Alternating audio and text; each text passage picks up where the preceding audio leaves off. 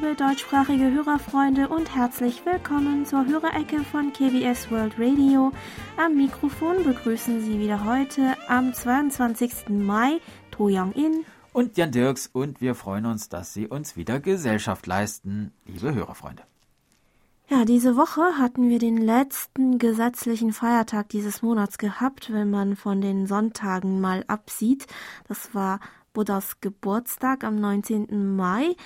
Besonders traurig stimmt das viele in Korea, weil das auch der letzte Feiertag gewesen ist, der dieses Jahr auf einen Werktag fällt. Die Chuseok-Feiertage im September fallen zwar dieses Jahr noch auf Montag bis Mittwoch, aber die Feiertage danach fallen entweder auf einen Sonntag oder einen Samstag. Monitor Herbert Jörger aus Bühl hat uns übrigens gefragt, wie viele gesetzliche Feiertage es in Korea eigentlich gibt. Tja, in Korea gibt es insgesamt 15 Tage, die gesetzlich als Feiertage festgelegt sind. Dazu gehören der 1. Januar, die dreitägigen Neujahrsfeiertage nach dem Mondkalender, die im Januar oder Februar gefeiert werden, der Tag der Unabhängigkeitsbewegung am 1. März, der Tag der Kinder am 5. Mai und Buddhas Geburtstag am achten Tag des vierten Mondmonats. Danach folgen der Volkstrauertag am 6. Juni, an dem den Kriegshelden und Veteranen gedacht wird, der Unabhängigkeitstag am 15. August, die dreitägigen Chuseok-Feiertage im Herbst, der Nationalfeiertag am 3. Oktober, der Tag des koreanischen Alphabets Hangul am 9. Oktober und dann zum Schluss Weihnachten am 5, 25. Dezember. Dieses Jahr sind es einschließlich der Sonntage somit 64 Feiertage, an denen nicht gearbeitet wird. Am 1. Mai arbeiten Angestellte mit Ausnahme der Beschäftigten von staatlichen Behörden und Institutionen im öffentlichen Bereich wie Regierungsbehörden und Schulen nicht. Daher nehmen viele neben den Neujahrs- und Chuseok-Feiertagen in der ersten Maiwoche kurzen Urlaub. Wenn man Glück hat, muss man nur ein, zwei Urlaubstage einsetzen, um vom 1. bis zum 5. Mai komplett frei zu haben. Und dann gibt es noch die Wahltage. Wenn alle vier Jahre ein neues Parlament oder alle fünf Jahre der Präsident gewählt wird, ist ebenfalls arbeitsfrei. Bei KBS gibt es übrigens noch drei zusätzliche Feiertage, und zwar den Gründungstag am 3. März, den Tag der Gewerkschaftsgründung am 20. Mai und den Rundfunktag am 3. September. Klingt gut, aber das Programm gibt es trotzdem, denn die Arbeit beim Radio wird unabhängig von den Feiertagen fortgesetzt. Tja, und wir wollen uns jetzt auch gleich an die Arbeit machen und schauen uns mal die Post der Woche an. Über die Schneckenpost kam ein Empfangsbericht von Ulrich Wicke aus Felsberg, der uns am 14. April mit seinem Reiseradio Scott RXP 80 mit äh, Teleskopantenne mit SINPO 45444 gehört hat. In seinem beiliegenden Brief gratulierte er uns noch zu unserem 40. Jubiläum und erzählte uns, Gehört habe ich euch erstmals im Herbst 1983. Damals gab es, wenn ich mich richtig erinnere, mehrere Sendungen am Tag, alle über Sender in Südkorea ausgestrahlt. Frequenzen waren unter anderem 7550 und 15575 Kilohertz. QSL-Karten aus dieser Zeit besitze ich keine mehr. Die habe ich vor Jahren der QSL Collection in Wien vermacht. Auf die Post von letzter Woche folgte ein zweiter Umschlag von Johann Ruff aus Mülheim, der uns unter seinem Empfangsbericht für den Monat April noch zu unserem Jubiläum schrieb. Das waren 40 Jahre mit schönen Sendungen, aktuellen Berichten über Korea, netten Moderatoren, die immer interessant berichteten und noch berichten. Eine hervorragende Hörerbetreuung mit schönen QSL-Karten und als Höhepunkt gab es auch manchen schönen Wimpel. Durch die Umstellung des deutschen Programms auf die Relaisstation in Großbritannien, die immer für gute Empfangsqualität der Kurzwelle sorgt, werden auch die Kurzwellenhörer nicht vergessen. Herr Ruff hat uns auch eine Kopie des Programmhefts und des Programmschemas aus der Radio Korea Zeit mitgeschickt. Das Programmschema stammte vom Oktober, aber leider ist nicht ersichtlich aus welchem Jahr.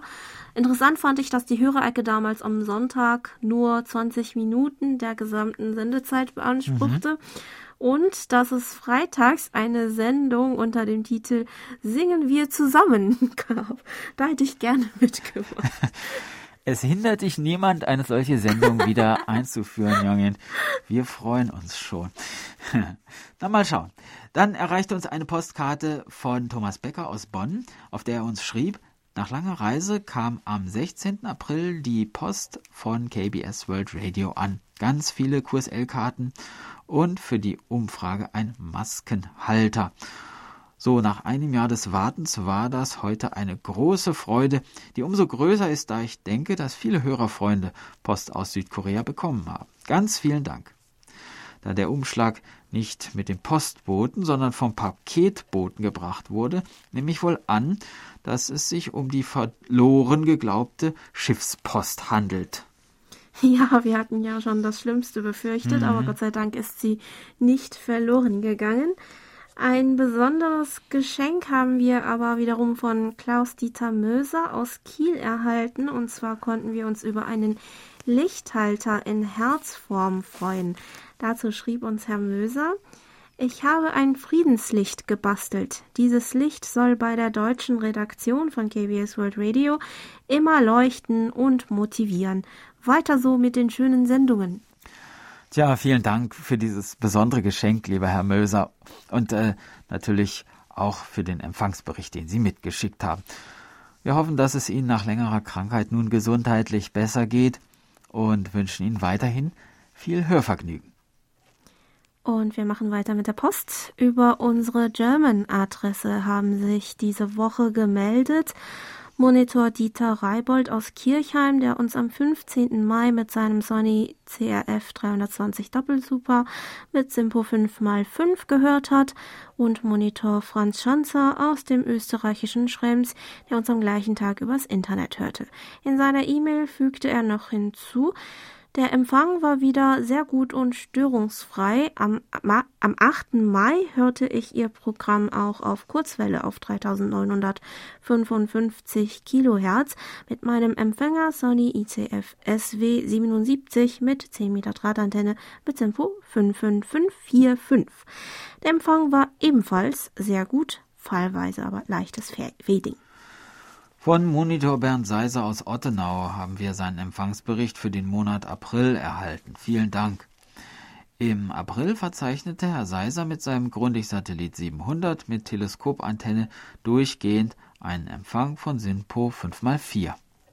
Jürgen Wager aus Berlin hörte uns am 25. April mit seinem Degen DE 1103 mit 10 Meter Langdrahtantenne mit SINPO 55444 und fügte noch hinzu. Ich habe KBS World Radio einige Zeit doch sehr vernachlässigt. Erst ging es mir gesundheitlich nicht so gut, dann kam Corona und ich war wieder zu sehr mit mir selbst beschäftigt. Jetzt bin ich wieder voll dabei und höre wieder Ihre Sendungen. Die gestrige Musiksendung mit K-Pop fand ich sehr unterhaltsam. Ich habe die Lieder noch einmal auf YouTube nachgehört allein schon, um keine Fehler bei den Bandnamen zu machen. Ja, und die Bandnamen waren alle perfekt geschrieben. Vielen Dank, lieber Herr Wager. Dann äh, konnte uns Monitor Dieter Feltes aus Pirbaum am 12. April mit seinem Sony ICF SW 7600G mit 10 Meter Langdrahtantenne mit Simpo 34333 empfangen und berichtete uns noch in seiner E-Mail, am 14.04.2021 habe ich bei uns im ZDF, und zwar in der Drehscheibe, einen Bericht über Soul gesehen.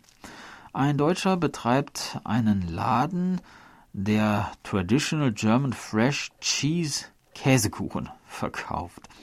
Seine Spezialität sind Quarkkäsekuchen. Die selbstgemachten Angebote sollen laut Bericht bei den Soulern gut angenommen werden. Der Laden nennt sich Liebhaber Traditional German Fresh Cheese. im Internet ist er vertreten. Vielleicht besteht die Möglichkeit, dieses Geschäft zu besuchen und für die Hörer einen Bericht zu machen. Ich nehme an, dass nicht jeder Hörer den Bericht im Fernsehen gesehen hat. Ja, den Laden kenne ich übrigens auch und Aha. besuche ihn auch gerne. Ähm, er ist erfreulicherweise nicht weit äh, weg von mir zu Hause. Ich hatte auch einen Kuchen von diesem Liebhaber. Ja, äh, ja, ich ja, erinnere mich. Ja, ja, ja, als ja, ich bei dir zu Besuch äh, war.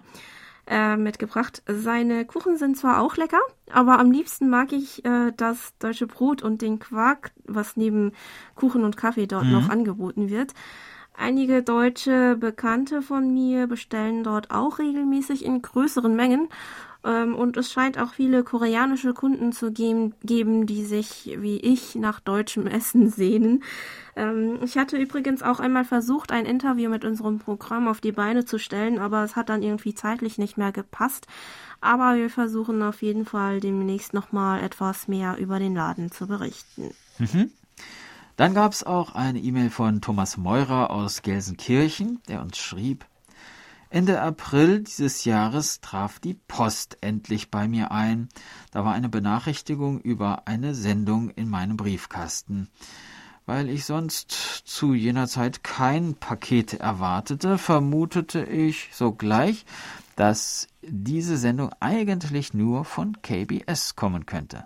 Abgeschickt am 21. Januar und dann gut ein Vierteljahr unterwegs, ein echter Langläufer, der an die Postlaufzeiten zwischen Italien und Deutschland in den 80er Jahren des vergangenen Jahrhunderts erinnert.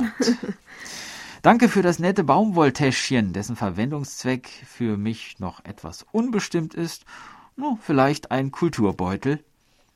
Weiter schrieb uns Herr Meurer noch, Andererseits habe ich mir jüngst ein neues Smartphone zugelegt.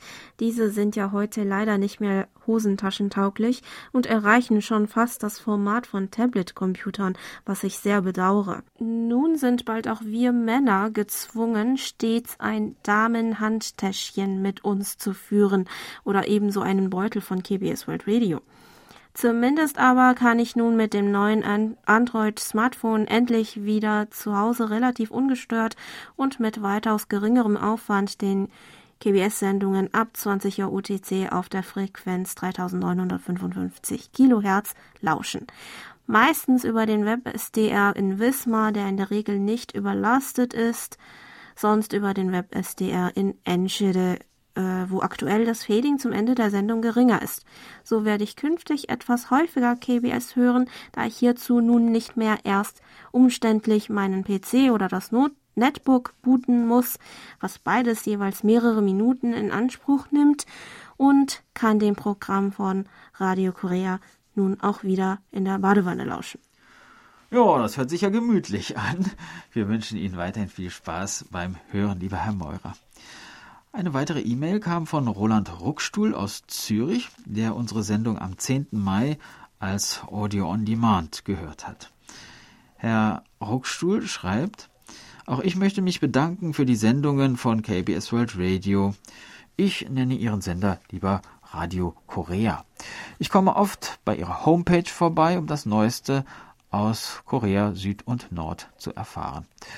Es ist nicht mehr selbstverständlich, dass es einen Radiosender und ein Internetangebot gibt, das sich an Leser und Hörer im Ausland wendet, und wenn doch, dann meistens nur auf Englisch. Ich höre sie über die App KBS World Radio. Sie haben ja zwei Apps. Bei beiden Apps ist es ärgerlich, dass der Touchscreen immer laufen muss. Das bedeutet, dass man immer darauf tippen muss, sonst wird die Verbindung äh, unterbrochen. Es wäre gut, wenn Sie dieses Problemchen in den Griff bekommen könnten. Ja, dieses Problem hatte ich zunächst auch, aber das lässt sich einfach lösen. Gehen Sie auf der App zu Settings, also Einstellungen, und aktivieren Sie dort die Option Background Play. So konnte ich auch vor ein paar Tagen ohne weitere Abbrechung Literatur zum Hören beim Geschirrspülen laufen lassen. In der Sendung von Herrn Ruckstuhl hieß es außerdem noch, ich habe noch einen Vorschlag. Die Sendung Treffen zweier Welten mit einer Kamera aufzunehmen und auf YouTube und Facebook zu stellen. Vielleicht kriegen Sie so eine größere Reichweite, eine höhere Reichweite. Ich höre Sie seit etwa 1988, damals auf der Kurzwelle und in schlechter Qualität. Heute kann ich Sendungen, die mich interessieren, 1, 2, 3 einfach auf Ihrer Homepage nachhören, so wie es einem gefällt. Ich bin gespannt, wie sich Radio Korea so weiterentwickelt. Ja, das ist wohl einer der Vorteile, die die technische Entwicklung mit sich bringt. Vielen Dank auch für den Vorschlag für Treffen zweier Welten, lieber Herr Ruckschul. Den gehen wir auch dem Team einmal weiter.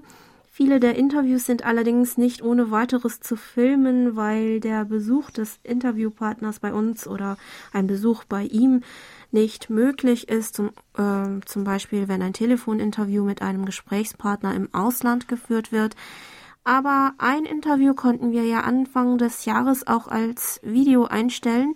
Das Interview mit dem jetzigen deutschen Botschafter Herrn Michael Reifenstuhl vom 8. und 15. Januar.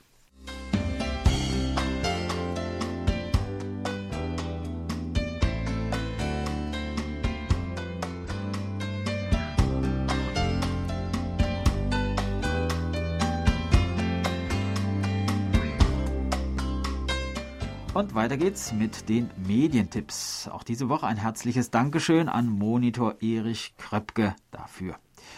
In der 21. Kalenderwoche finden sich im linearen Radio- und Fernsehprogramm keine Beiträge mit Bezug zu Korea, so dass sich der Blick dieses Mal auf das Angebot an Podcasts richten soll, schreibt Herr Kröpke.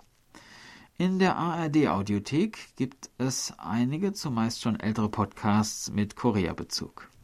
Etwas Aktuelles gibt es vom NDR, der seit 1968 alle 14 Tage die Reihe Streitkräfte und Strategien im Programm hat. Heute läuft die Sendung auf NDR Info. Die Ausgabe vom 24. April hat als Schwerpunkt das Thema Wie umgehen mit der Atommacht Nordkorea. Der Beitrag beginnt zur 13. Minute des Podcasts, den man, wie gesagt, in der ARD Audiothek oder im Internet unter www.ndr.de-streitkräfte hören kann. Dort gibt es als Ergänzung auch ein 20-minütiges Interview mit dem Friedens- und Konfliktforscher Herbert Wulff zum Thema Nordkorea. Dann gibt es noch einen Tipp von unserer Seite, über den sich vielleicht Hörerfreunde, die die Märchenecke von Frau Anne Stern-Kuh von früher vermissen, besonders freuen werden. De, äh, ab dem 1. Juni werden Sie jeden Dienstag statt der Sendereihe Literatur zum Hören koreanischen Volksmärchen lauschen können unter dem Titel Es war einmal. Insgesamt 30 Märchen und Erzählungen, die man als Kind in Korea mindestens einmal gelesen oder von seinen Eltern oder Großeltern erzählt bekommt, sollen in den kommenden Wochen vorgetragen und später auch in Form eines Hörbuchs zusammengestellt herausgegeben werden. Ich hatte Glück und konnte zufällig auch bei der Aufnahme der ersten Geschichte dabei sein. Sie können gespannt sein, kann ich Ihnen, liebe Hörerfreunde, an dieser Stelle schon jetzt verraten. Ja, ich war zufällig auch bei der Aufnahme der ersten Geschichte dabei und würde sagen, erwarten Sie mal lieber nicht zu viel. Wieso? Na gut, ich glaube. Nein, die sind alle gut. ja, wir hoffen, dass wir damit vielleicht äh, den Geschmack des einen oder der anderen getroffen haben. Jetzt aber schnell zurück zur Post. Über unsere German-Adresse meldeten sich auch Reinhard Schumann aus Gommern der uns mit seinem Grundig YB400 mit 6 Meter Drahtantenne und äh, ach nein, am 6. Mai, so muss es heißen, mit SINPO 55444 und am 8. Mai mit SINPO 5x4 gehört hat.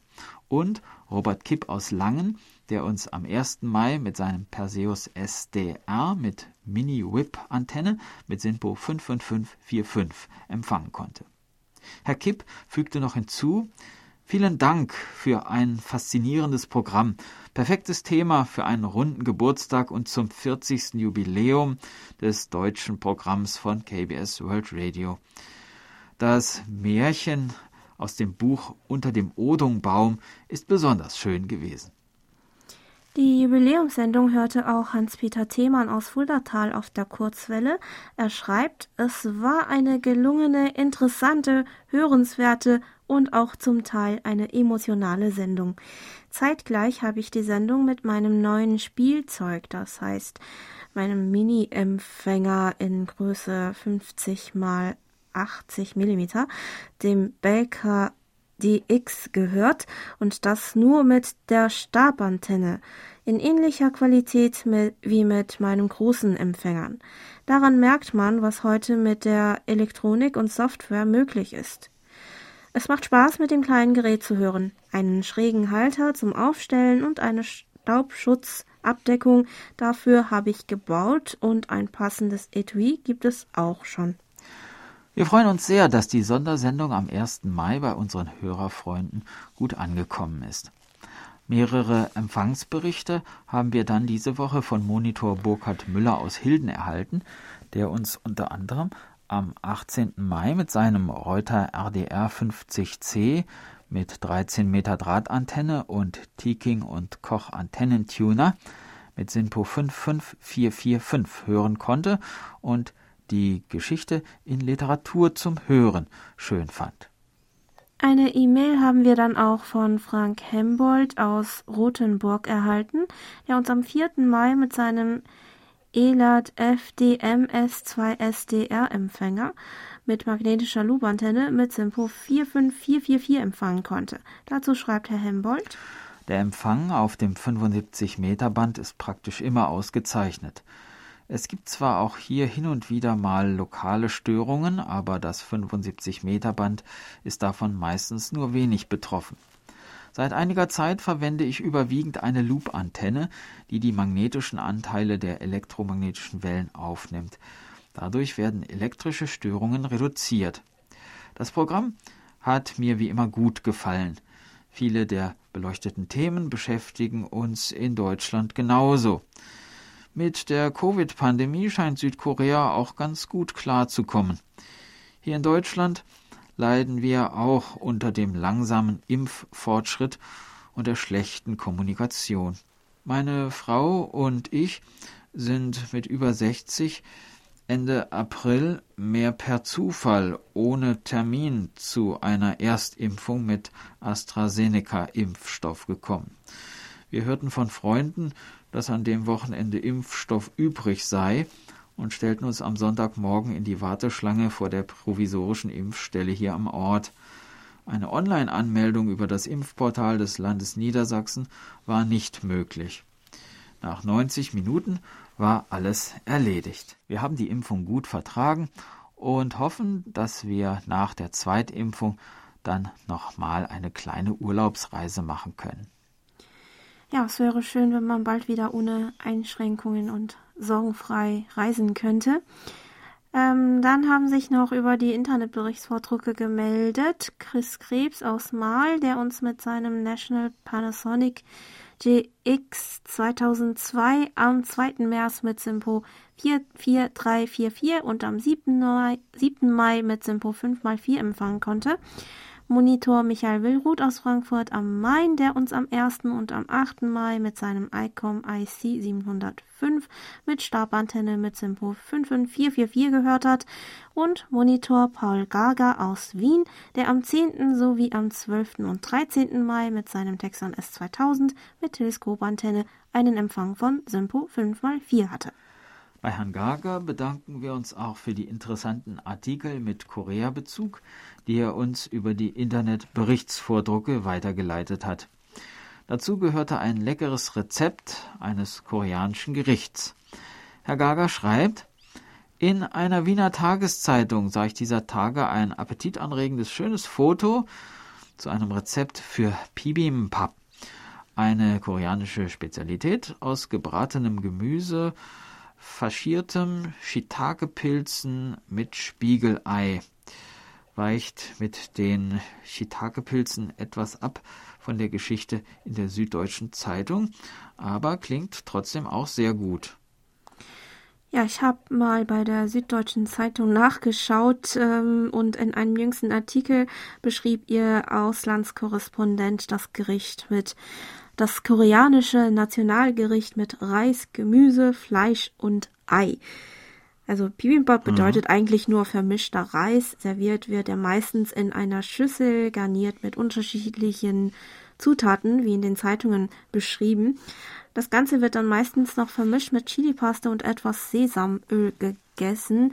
Welche Zutaten auf den Reis kommen, ist nicht festgelegt. Also Shiitake, Pilzen ähm, können je nach Geschmack mhm. hinzugefügt werden mhm. oder rausgelassen werden. Ähm, wenn man das Gericht also zu Hause zubereitet, kann man äh, beliebig entscheiden, was man noch äh, hinzufügen möchte. Fleisch muss auch nicht rein, wenn man zum Beispiel Vegetarier ist. Ähm, nur Gemüse reicht auch aus. Diese Variante wird auch ähm, in vielen Restaurants angeboten. Varianten mit Meeresfrüchten wie scharf marinierten Oktopussen oder Muscheln sind auch beliebt. Wenn man zum ersten Mal ein koreanisches Restaurant besucht und nicht genau weiß, was man bestellen sollte, kann man mit einem Bibimbap gewöhnlich nicht falsch, nicht viel falsch mhm. machen, würde ich sagen. Ja, das würde ich auch sagen. Ja. Monitor Manuel Peisker aus Freiburg berichtete, dass er uns am 26. April mit seinem HRD 737 mit integrierter Antenne mit SINPO 44344 gehört hat und erzählte uns, Gestern habe ich sie mit einem winzigen China-Allband-Empfänger mit gerade mal 30 Meter Antenne mitten im Wohnzimmer erstaunlich gut empfangen. Da kommt doch Freude auf. Die Familie ist bei bester Gesundheit und inzwischen komplett geimpft, wenn man von den Kindern absieht. Ich hoffe, in Seoul werden die Kinder in Schule und Kita nicht mit Zwangstestungen und Dauermaske für acht Stunden gequält. Wir freuen uns zunächst zu lesen, dass es Ihrer Familie gut geht, lieber Herr Peisker. Im Präsenzunterricht, der zurzeit in Schulen in Korea nur teilweise geführt wird, müssen die Schüler leider schon den ganzen Tag mit Masken ausharren. Auch Kleinkinder in Kindergärten und Kitas müssen Masken tragen. Vor allem Kinder scheinen sich aber schneller an den Alltag mit Maske angepasst zu haben und halten sich noch strenger an die Maskenregel als Erwachsene, erzählen zumindest meine Freunde, mhm. die Kinder haben oder als Lehrkräfte arbeiten. Dann haben wir von Monitor Lothar Rennert aus Berlin seine Empfangsberichte für März und April erhalten. Vielen Dank. In diesen Monaten berichtete uns Herr Rennert von besseren Empfangswerten als in den Monaten zuvor, mit mehreren Tagen auch mit Sinpo 5x4. Am 10. und 11. April hat Herr Rennert zum Beispiel auch einen Empfang von Simpo 5x5. Andreas Hennig aus Kriebstein meldete, dass er unter anderem am 24. April mit, mit einem Grundig Weltempfänger einen Empfang von SINPO 33444 hatte und schrieb uns noch, als ich heute am 27. April den Briefkasten leerte, war meine Freude sehr groß. Es gab einen Briefumschlag von KBS mit Empfangsberichten und Gewinnen aus Quizrunden vom vergangenen Jahr. Also ist die Post nicht verloren gegangen und ein Schiff braucht sehr viel Zeit von Korea nach Deutschland. Ich hoffe, bald ist wieder Luftpost möglich. Die Sendungen von KBS sind alle sehr gut und interessant, dass ich, und, und zwar so, dass ich keine besonders hervorheben möchte. Bei der Qualität werde ich weiter Ihr Stammhörer bleiben, schreibt er. Ja, das freut uns natürlich mhm. zu lesen. Ähm, Herr Hennig fragte uns außerdem noch, ob wie in Deutschland auch in Korea Kreuzworträtsel und Sudoku beliebt sind. Beides war einmal auch in Korea sehr beliebt, aber ich glaube, mit der reduzierten Nachfrage nach Papierzeitungen ist auch die Beliebtheit von Kreuzworträtseln zurückgegangen. In letzter, in letzter Zeit habe ich in Papierzeitungen oder Zeitschriften kein einziges Kreuzworträtsel gesehen. Ah. Auch als Handyspiel-App habe ich kein besonders gutes gefunden. Sudoku gibt es aber gelegentlich noch in Papierzeitungen. Ähm, das Spiel war in Korea vor etwa 15 Jahren äußerst beliebt gewesen. Ähm, ich erinnere mich, mich noch, ähm, wenn ich in der U-Bahn auf dem Weg zur Uni war, konnte ich auch viele Fahrgäste sehen, die eifrig beim Sudoku lösen waren. Aha. Zunächst saßen alle mit Stift in der Hand und gebückt über die Metro-Zeitung in der U-Bahn, aber irgendwann spielte man es auf dem Handy. Ähm, mein Vater ist auch immer noch ein Sudoku-Fan und wir haben ihm zu seinem letzten Geburtstag auch, auch ein Sudoku-Aufgabenheftchen geschenkt. Aber ich glaube, durch die jetzige Vielfalt an Video- und Handyspielen bleibt wenig Platz für Sudoku oder ja, Kreuzworträtsel. Ähm, wobei es letztes Jahr nach dem Ausbruch von Corona wieder etwas von seiner alten Beliebtheit zurückgewonnen mhm. haben soll, also zumindest was Sudoku betrifft, weil viele mehr Zeit zu Hause verbringen mussten. Dann hatten wir letzte Woche unsere Hörerfreunde noch gefragt, was sie von der Gendersprache bzw. von der Verwendung des Gendersterns in der deutschen Sprache halten. Monitor äh, Thomas Schneider hatte sich schon entschieden dagegen ausgesprochen. Von Monitor Andreas Niederdeppe haben wir eine Satire mit ganz vielen Gendersternchen erhalten. Alfred Albrecht aus Emmendingen schrieb uns zu diesem Thema Folgendes. Das Wort gendern spukt durch alle Medien. Mit Sternchen und Doppelpunkt und so weiter soll die deutsche Sprache gerechter gemacht werden. Die Eliten propagieren, dass die politische Korrektheit überall Gebot der Stunde ist. Wenn ich sowas lese oder höre, dann stehen mir die Haare zu Berge. Haben wir keine anderen Sorgen, als unsere deutsche Sprache noch komplizierter zu machen? Übrigens in Frankreich wurde die Gendersprache sogar per Gesetz verboten und ob es auf einen Hinweis schielt, heißt Radfahrer absteigen oder RadfahrerInnen absteigen, spielt doch keine Rolle, denn es wird sowohl Radfahrer wie auch Radfahrerinnen geben, die das Hinweisschild nicht beachten. Das Hören der Programme von KBS World Radio und die Verbindung nach Seoul ist mir viel wichtiger und erfreut mich mehr. Ich brauche die Gendersprache nicht. Monitor Nuri Streichert aus Hildesheim kommentierte, ich bin zwar jemand, der als homosexuelle Person die Diskussion durchaus verfolgt, aber diese Sternchen nerven auch mich. Manchmal muss ich die Texte jetzt mehrfach lesen, um überhaupt den Sinn des Textes zu verstehen. Und wenn ich den Text mehr als dreimal lesen muss, wende ich mich lieber anderen Texten zu. Ob das von den Autoren so gewollt ist? Ich glaube nicht. Darum bin auch ich gegen diese Unsitte. Harald Behrens aus Delmenhorst schrieb uns, die Gendersprache mag ich überhaupt nicht, das hört sich doch recht seltsam an. Sprache ändert sich zwar immer, dieses sogenannte Gendern halte ich aber für politisch motiviert. Auf meinem PC habe ich das Browser-Plugin Binnen i Gone installiert. Das entfernt die Sternchen und so weiter. Das funktioniert bei fast allen Texten, aber leider nicht immer. Eine weitere Hörermeinung kam von Andreas Wendland aus Schwabach. Er schreibt, erstmal hat es mich sehr überrascht, dass dieses Thema auch bei KBS relevant ist. Die Beschäftigung mit solchen Details in der Redaktion macht aber auch deutlich, wie genau bei Ihnen gearbeitet wird und passt somit zur Qualität der Sendungen. Bis vor circa einem Jahr war es mir persönlich egal, ob Texte in gendergerechter Sprache verfasst sind oder nicht. Dann ist mir das Anliegen aufgegangen, die Gleichwertigkeit aller Menschen sprachlich zu zeigen, ohne Gleichmacherei von Einzelpersönlichkeiten zu betreiben. Das Sternchen, den Unterstrich oder zusätzliche Endungen, das empfinde ich beim Lesen nicht als angenehm. Aber trotzdem, das Anliegen der, Gender, der geschlechtergerechten Sprache halte ich für wichtig. Und in diesem Sinne ist mir Aufregung um die richtige Schreibweise fremd. Es wird sich auf die Dauer eine Schreibweise etablieren. Die Diskussion ist immer noch in vollem Gange.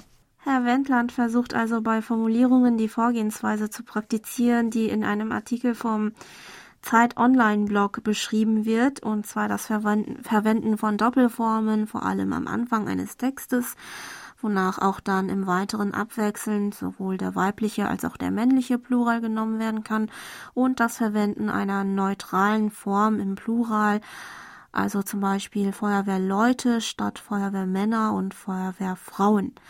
Herr Wendland fragte uns zum Schluss dann noch, ob das gleiche Thema auch in der koreanischen Sprache in Südkorea gibt. Ja, in der koreanischen Sprache gibt es zunächst einmal kein Genus wie im Deutschen. Also es wird grammatisch nicht unterschieden zwischen männlichen, weiblichen oder neutralen Formen. So gibt es zum Beispiel nur ein Nomen für Feuerwehrleute, das sowohl Feuerwehrmann, Feuerwehrfrau und sogar ohne weiteres auch den, äh, als Plural verwendet werden kann. Das erschwert übrigens manchmal das Übersetzen ins Deutsche, wenn man erstmal herausfinden muss, welche Geschlechtsform man überhaupt benutzen sollte.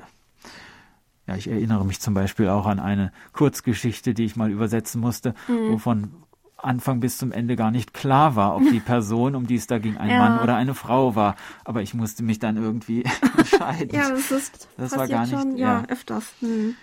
Ja, ähm, aber es gibt auch hier also die Diskussion über eine gerechtere Sprache die sich allerdings mehr um die sprachliche Gleichbehandlung der männlichen und weiblichen Geschlechter dreht. Bei einigen Berufsbezeichnungen wie Polizist, Arzt oder Anwalt nehmen viele einfach automatisch an, dass es sich um eine männliche Person handelt, so dass bei weiblichen Personen oft noch die Silbe jo für Frau vorangestellt wurde, wenn man eine Frau in diesem Beruf noch konkreter beschreiben wollte. Aber in den letzten Jahren wurde diese Ausdrucksweise als überflüssig und diskriminierend kritisiert, so dass man sie nun immer weniger sieht.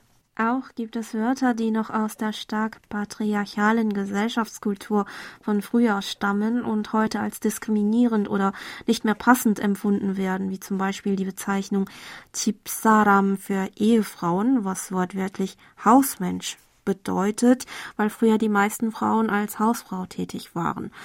Auch in der koreanischen Gesellschaft ist die Meinung darüber, wie die Sprache noch fairer benutzt werden kann, geteilt.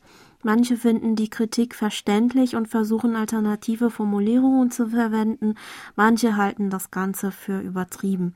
In letzter Zeit ist es auch oft zu hitzigen Debatten über einige Wörter und Ausdrücke gekommen, die ursprünglich neutral waren, aber in bestimmten Kreisen nun als negativ und diskriminierend konnotiert wahrgenommen wurden und äh, ja, deshalb hatten sich einige Aktivisten stark gegen ihre Verwendung ausgesprochen.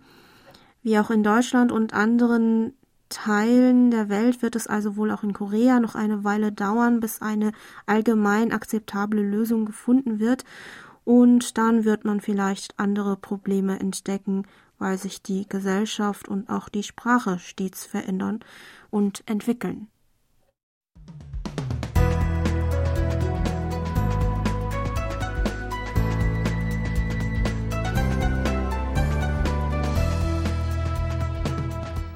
Sie hören KBS World Radio mit der Hörerecke.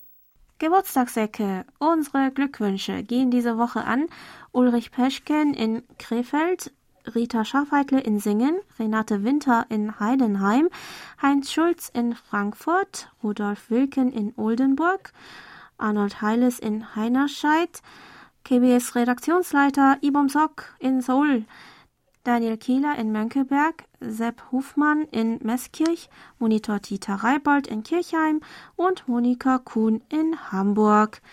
Im Namen der Redaktion und von Monitor Bernd Seisser gratulieren wir allen herzlich zum Geburtstag und wünschen Ihnen alles Gute. Und musikalisch werden unsere Glückwünsche unterstützt von Lunch Song Project mit Forestella und Tantara Blues.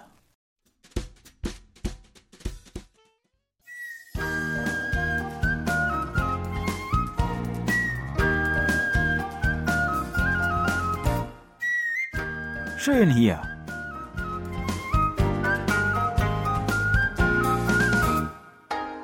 Ausflugstipps für Korea mit Jan Dirks.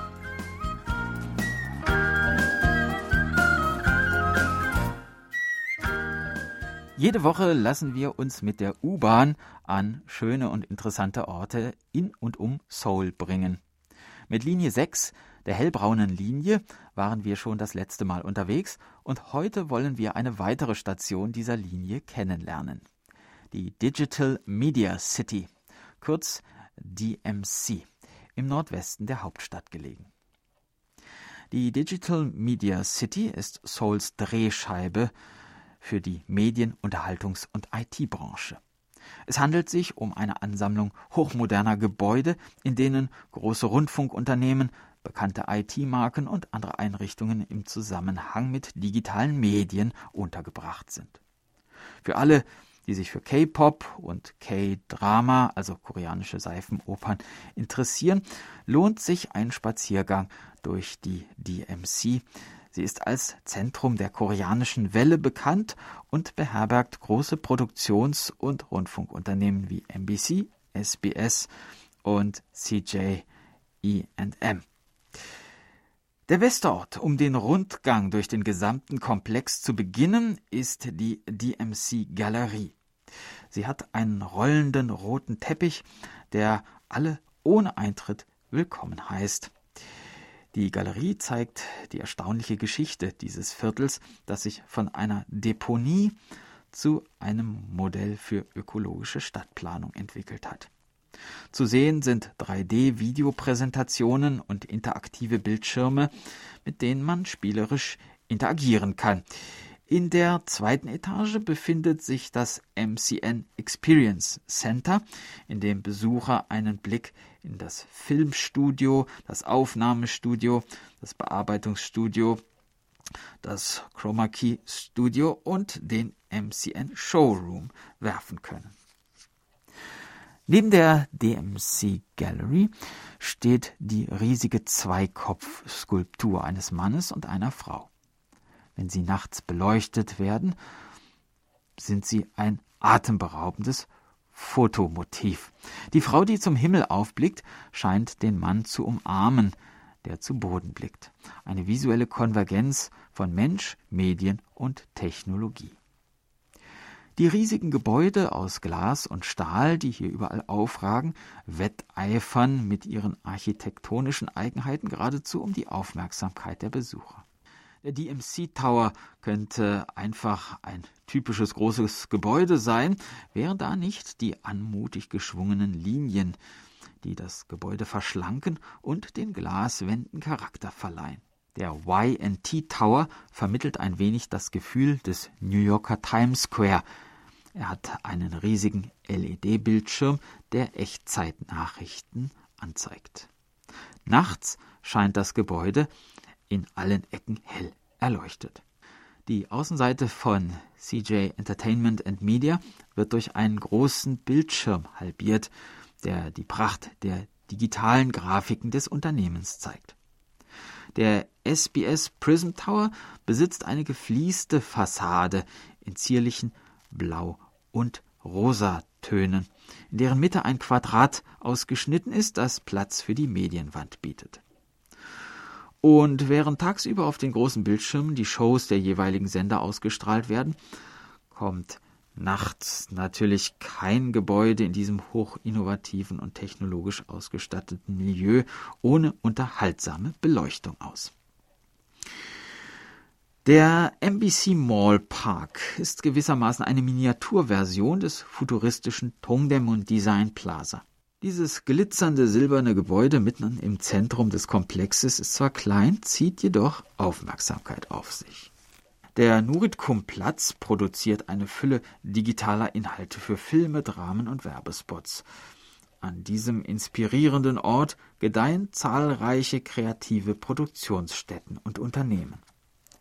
Im Star Park am Gelände des Senders NBC finden sich die Handabdrücke zahlreicher prominenter Unterhaltungskünstler und Fernsehstars, nicht nur aus Korea, sondern teils auch aus dem Ausland. In der Mitte des Parks steht auffällig eine Skulptur zweier Menschen, die von einem roten Rahmen gespiegelt werden und fast ihre Finger berühren. Diese herausragende Skulptur mit dem Titel Square M Communication ist auch in einem Avengers-Film zu sehen. Ein wahrer Schatz der DMC ist das koreanische Filmarchiv. 100 Jahre koreanische Filmgeschichte werden im Museum im Erdgeschoss des Gebäudes dokumentiert. Führungen finden auf Koreanisch statt, aber das Museum hat auch englische Übersetzungen. Neben dem Museum befindet sich im Korean Film Archive Building die Cinemathek. Hier wird von Dienstag bis Sonntag kostenlos eine Vielzahl klassischer und künstlerischer Filme aus dem In- und Ausland gezeigt. Das Millennium Eye befindet sich am anderen Ende der DMC im Kuryong Bürgerpark. Mit seinen 142 Edelstahlkugeln, die wie aufsteigende Wasserblasen aussehen, ist es ein Symbol der DMC. Das Millennium Eye besteht aus drei Teilen. Millennium Cell, Global Eye und World Square. Sie verkörpern die Merkmale des DMC, eines Ortes, an dem Menschen aus der ganzen Welt sich aktiv austauschen und fortschrittliche Medientechnologie erleben können. Ja, das war unser Ausflugstipp für diese Woche.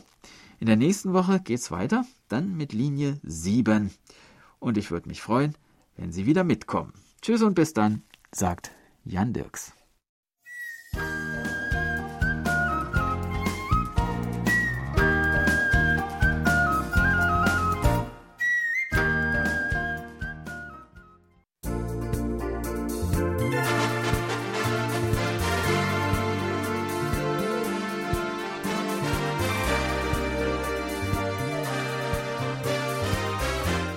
Das war's mal wieder für heute. Vielen Dank fürs Zuhören. Noch ein schönes Wochenende wünschen Ihnen To Young In und Jan Dirks. Auf Wiederhören und bis nächste Woche.